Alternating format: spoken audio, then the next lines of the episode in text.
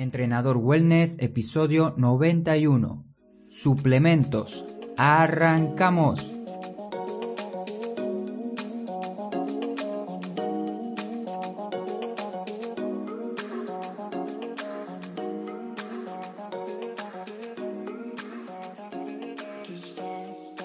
Si no sabes qué son los suplementos nutricionales o alimenticios, para qué sirven, cuál elegir y cuándo podría ser interesante comprarlo, quédate, sube el volumen, que esta información te va a servir mucho.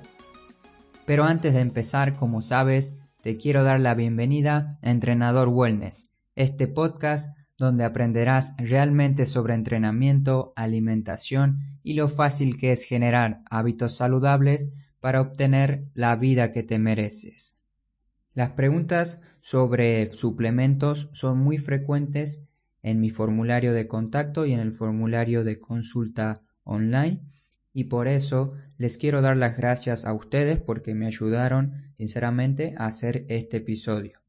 Y empezaría más o menos así con esta pregunta que estuve pensando el otro día de quién no tiene un amigo o una amiga que les recomienda tomar una proteína, un suplemento que le va a ayudar a ganar masa muscular, a perder peso, a recuperarse después de un entrenamiento, etc.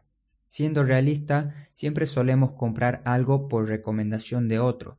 En este caso, la compra de los suplementos no se quedan atrás. Si vemos que nuestro amigo que va al gimnasio o nuestra amiga que nos acompaña a nuestras clases grupales nos recomienda un suplemento, que compra y consume hace un tiempo y que le funciona según ella. No lo pensamos dos veces, le pedimos un enlace para hacer la compra, lo compramos y empezamos a consumirlo. Y a medida que lo tomamos y lo probamos, vemos que no sabe bien, que no es lo que esperaban, que no les gusta, etc. Una vez que ya cometemos el error, recién nos damos cuenta de lo que hemos comprado. En estos casos, cuando una persona te recomiende algo, sé crítico no solo para los suplementos, sino para todo, hasta para lo que ahora mismo te estoy contando yo. Personalmente aplico esta regla en casi todo lo que me cuentan y el funcionamiento es muy sencillo. Anoto el nombre del producto o del libro, de cualquier cosa que me recomienden y me pongo a investigar los pros y contras de tal producto en este caso estamos hablando de suplementos. Y cuando vayas a hacer esa búsqueda, ten un poco de cuidado también ahí porque cuando uno se pone a buscar en Google, Google siempre va a presentarle lo que esa persona quiere encontrar, ya que esa es su función. Por eso si buscas suplementos veganos sanos, seguro te saldrá una lista de suplementos veganos sanos para que tomes después de entrenar. Por otro lado, si buscas suplementos veganos no recomendados, te saldrán los no recomendados. Y como te digo, Google te muestra lo que vos querés ver. Lo primero antes de comprar un suplemento es ser crítico, conocer el listado de ingredientes de ese suplemento, su procedencia, de dónde es la empresa que vende tal suplemento y ver para qué sirve lo que estás por tomar. Luego de esta introducción te quiero decir que a los suplementos se los llama de diferentes maneras, así que quizás lo hayas escuchado nombrar por suplementos dietéticos, suplementos deportivos, suplementos nutricionales, suplementos alimenticios o complementos nutricionales. Ahora, ¿qué son estos suplementos? Si hacemos una pequeña investigación, veremos que aportan sustancias nutricionales complementarias a la dieta y sirven para complementar nuestra alimentación o dieta en el caso de que lleves un estilo de vida que así lo requiera. Y acá déjame aclararte algo muy importante que no debe ser considerado como un sustituto de un alimento real, como ser las frutas, verduras, frutos secos, tipos de carnes, legumbres, etc. Ni mucho menos como una comida de tu día.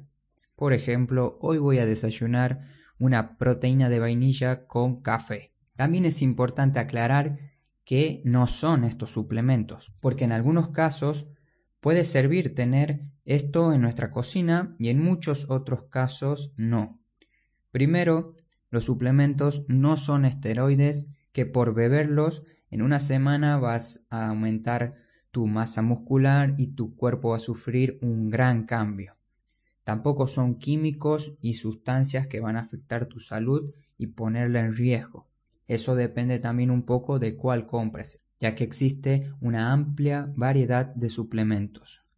Claramente no es comida real como la que solemos recomendar en el podcast, ya que es un producto que lleva una cierta modificación para poder venderse, pero es una herramienta válida que podemos tener en cuenta para nuestra alimentación en un futuro, cuando seamos un poquito más avanzados. Ya vamos a llegar a este punto dentro de unos minutos en el episodio. Y también cómo olvidarme de los suplementos o batidos para bajar de peso. En el episodio número 59 hablé sobre este punto, donde nos quieren vender la solución rápida mediante poco esfuerzo. Aún no existe una pastilla mágica ni un suplemento perfecto para perder grasa, para aumentar de peso o para tener el cuerpo que nos imaginamos o vemos por el feed de Instagram. Si deseas tener un cuerpo sano, no tienes que ir por lo fácil. Esto ya sabemos y lo repito muchas veces aquí que lleva tiempo, tiene su proceso, sus subidas y bajadas. Así que mi recomendación con estos batidos milagrosos para bajar de peso es directamente no pierdas tiempo ni plata. Invierte mejor lo que vas a gastar en estos batidos en elementos para entrenar en casa, en una consulta con un profesional que te enseña cómo empezar con el pie derecho o bien en comida real tu salud y billetera te lo van a agradecer. Otra de las tantas preguntas que me llegaron eran si son necesarios estos suplementos. Personalmente un suplemento es lo último que suelo recomendar, ya que mis programas de entrenamiento suelo poner mucho, pero mucho énfasis en el aprendizaje de una alimentación consciente y sostenible, sin caer en las típicas dietas y aprendiendo de una alimentación sana de a poco cada día. Explico y me baso en distintos estudios y también en una pirámide que vas a encontrar en el artículo que acompaña este episodio, que ahora no la puedes ver, pero visualiza una pirámide en tu mente y la tendrás en este orden, de abajo hacia arriba. Vamos a comenzar por la base, que sería el balance energético. Esto es una suma y resta simple. Si consumes más calorías de las que gastas, aumentarás de peso. Y si consumes menos calorías de lo que necesita tu cuerpo, vas a perder peso. La segunda parte de la pirámide, recuerda que empezamos de abajo hacia arriba, contiene los macronutrientes, que son las proteínas, los carbohidratos, las grasas y tu cuerpo necesita estos tres macros y vos lo podés ir modificando, modificando las porciones o cantidades según tu objetivo, dieta o estilo de vida que estás llevando actualmente. Simplemente debes mantener un equilibrio entre los tres o aumentar de manera gradual uno u otro. La tercera parte de la pirámide son los micronutrientes. Dentro de esta sección entran el agua, sodio, vitaminas y minerales. Esto se requiere en menor cantidad que los macronutrientes, pero son también muy importantes para llevar una alimentación de calidad y prevenir deficiencia de los mismos. En el cuarto punto, en la cuarta parte de la pirámide, vamos a encontrar la hora y momentos de la comida. Aquí tienes que ordenar tus comidas según tu estilo de vida. No existe un horario ideal para comer, pero tampoco te quiero decir que comas, que cenes a las 12 de la noche, ya que esto va a afectar tu descanso. Puedes hacer una, dos, tres o seis comidas según tus preferencias y según cómo manejas tu día. En lo personal y en lo profesional suelo recomendar hacer dos o tres grandes comidas al día para no terminar siendo unos esclavos de la cocina. Y para que te hagas una idea, Por ejemplo, un día mío de comida sería desayunar a las 10, la segunda comida sería a las 1 o 2 según a qué hora entrene y la tercera comida, si es que la hago, es a las 7 u 8. Y llegamos al final de la pirámide y sí, son los suplementos que tocan hablar hoy.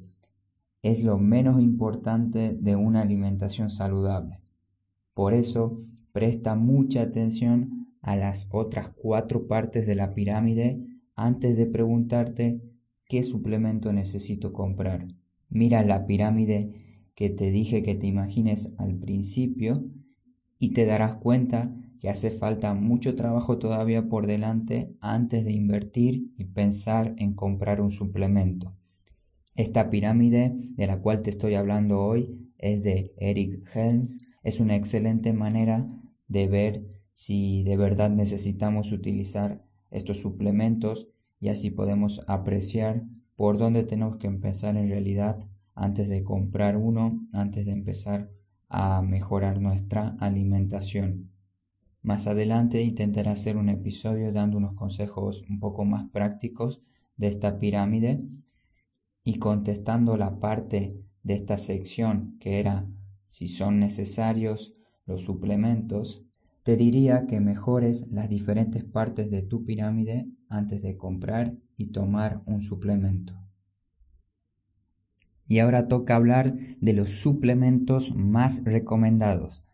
Cada uno de estos suplementos recomendados se merecen un episodio o un artículo en especial detallando parte por parte y hablando de los beneficios, de los contras que tiene cada uno. Aquí solamente puse un resumen de los más utilizados, de los que tienen más evidencia científica que lo respaldan y también los que yo tuve la oportunidad de probar para darte también un punto de vista más personal y basado en experiencias personales, no solo en biografía científica. El primero de ellos es la proteína, más conocida como whey protein o proteína de suero, para saber qué es este suplemento o mejor dicho cómo está compuesto, tienes que saber que la leche está formada por dos proteínas, la caseína y el suero.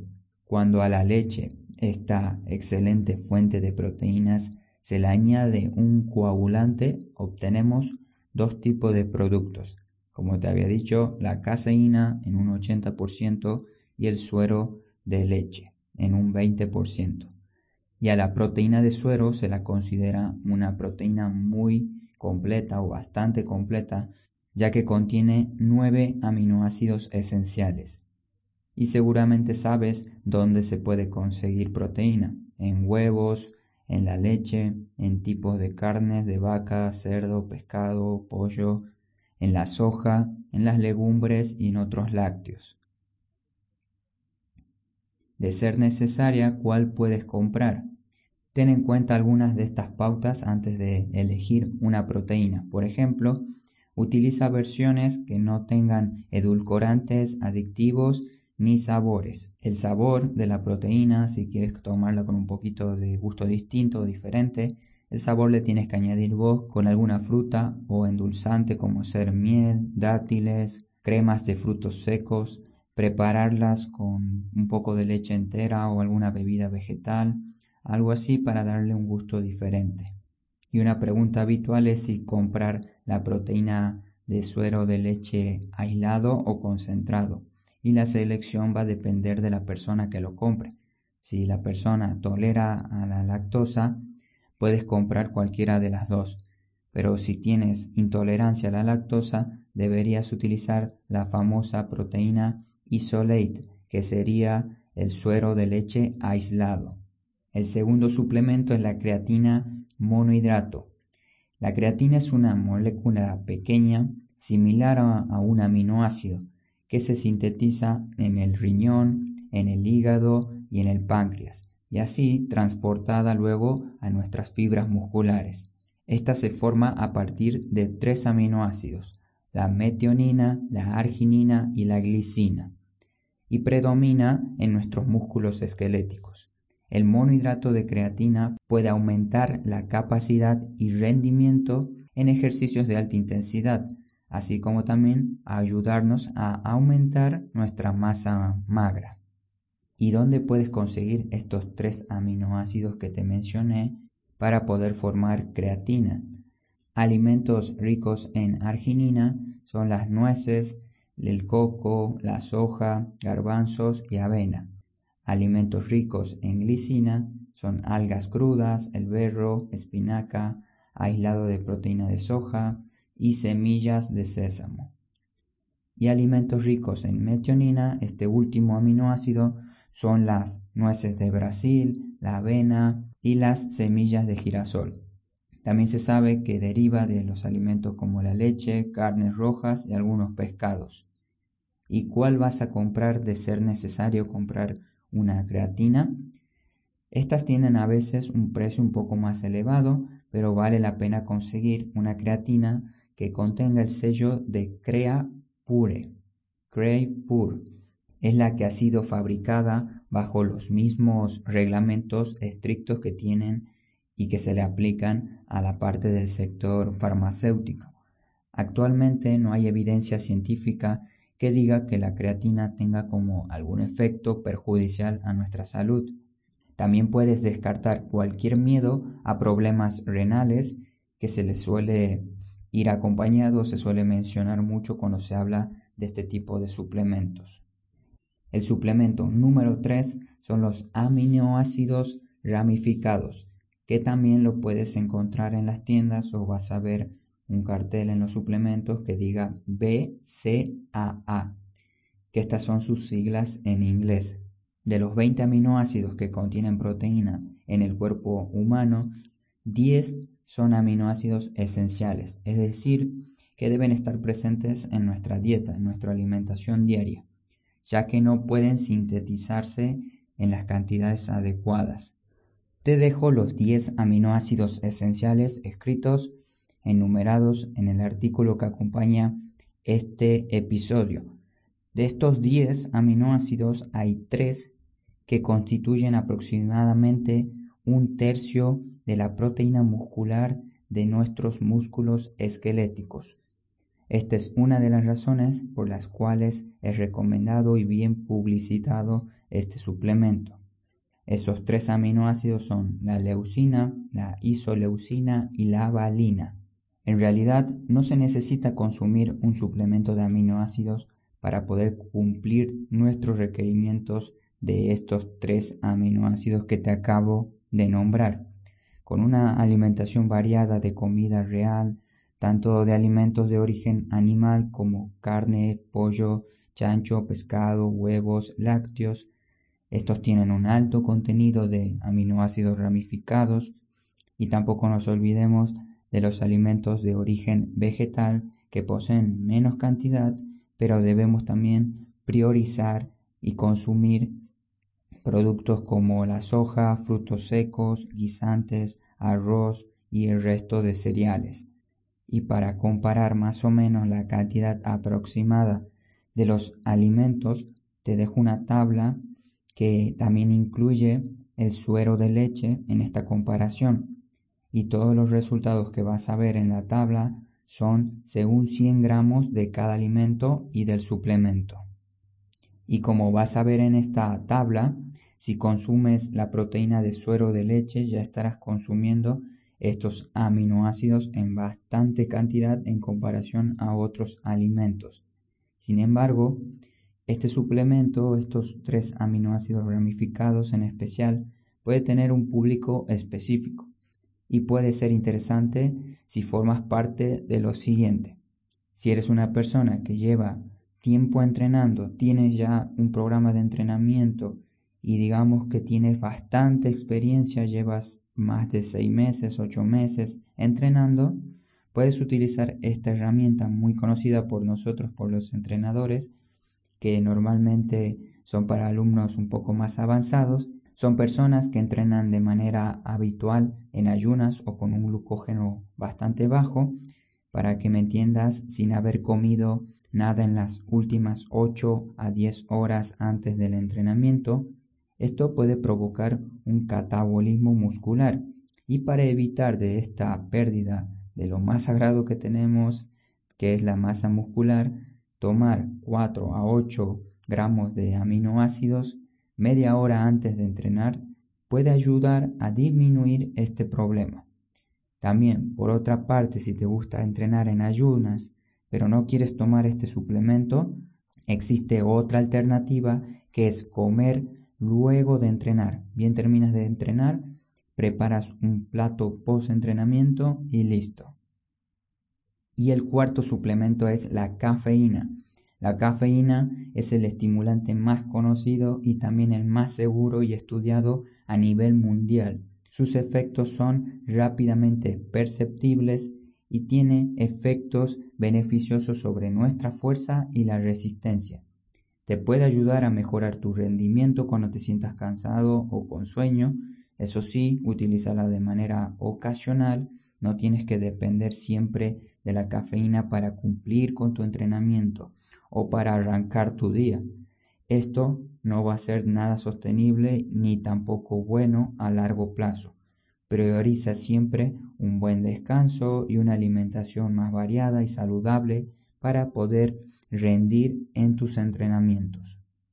Para consumir la cafeína de manera natural, puedes encontrar cafeína en el té verde, en el mate, en el chocolate negro, en el café claramente, y en otras bebidas no tan naturales como las bebidas energéticas y algunas bebidas azucaradas. Pero la manera más natural de consumirla, como te dije, es tomando el típico café. Se suele vender muchos distintos tipos de pastillas y las tienes de fácil acceso como a muchos otros suplementos. Pero mi mensaje aquí es más simple, no te compliques, y no pierdas tiempo comprando estas pastillas de cafeína y suplementos relacionados, puedes optar por seleccionar la manera más natural de consumir cafeína, que sería tomando un café, y como todo en la vida no debemos abusar de ella. Intenta tener una estrategia o una organización para poder beber la cafeína durante la semana, así el exceso no te cause problemas y como mensaje final para las personas que consumen mucho café, les dejo una recomendación básica que en otros episodios quizá la nombre no lo recuerdo, que es optar por tomar tres cafés en una semana y la próxima semana beber tus tres cafés pero descafeinados y de una manera alternada ir variando un poco las semanas. Es una forma simple para más o menos que te hagas una idea de cómo manejar la cafeína, pero puedes aplicar cualquier otro tipo de organización. Esta solamente es una sugerencia. Y ahora que estamos aquí tocando el tema de café, también una duda frecuente es cuál comprar. Y la manera más sencilla de elegir un buen café y todo producto es leyendo las etiquetas de los productos del supermercado.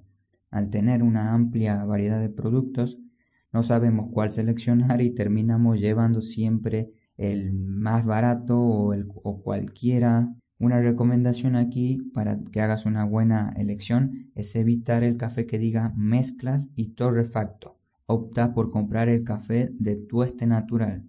Y si tienes una tienda que se dedica a la venta de café, es mucho mejor consultarles a ellos que trabajan ahí y tienen que tener más conocimiento sobre el tema que te recomienden uno de tueste natural o alguno de un sabor un poco más fuerte o más suave, según tus gustos. Otro consejo extra es sacarle una foto al paquete, al café que encuentras en el supermercado y cuando llegas a casa lo buscas por internet para ver si es apto o no. Esto es algo que hago yo mucho aquí en República Checa porque como todo está en otro idioma, le saco varias fotos a los productos que me interesan y cuando llego a casa los traduzco para ver qué es lo que trae, qué ingredientes trae y para la próxima compra ya comprarlos si me interesa. Y estos son los cuatro suplementos que te quería recomendar en este episodio, en este artículo. También en el artículo vas a encontrar una sección de preguntas frecuentes sobre suplementos. Esta sección la pienso ir actualizando respondiendo sus preguntas y poniéndolas justo aquí. Así que si tienes alguna duda sobre los suplementos, puedes preguntarme en los episodios de Evox o en la sección de comentarios de este artículo. Ya te imaginarás la conclusión del episodio de hoy, que lo último en lo que tienes que pensar cuando inicias un cambio en tus hábitos de alimentación saludable o cuando empieces a entrenar es comprar un suplemento. Existen muchos, muchos otros pasos que aún faltan superar para que uno pueda llegar a utilizar los beneficios que nos aporta los suplementos. Tu salud no la determina un suplemento, tu salud la determina tus hábitos. Muchísimas gracias por estar ahí del otro lado, escuchando atento, atenta a este nuevo episodio. Te mando un gran saludo y te espero la próxima semana. Si te interesó este episodio, le puedes dar me gusta y puedes compartirlo con una persona que creas que le puede ayudar este podcast. Muchas gracias nuevamente, nos escuchamos la próxima semana, no te olvides de moverte, hasta pronto.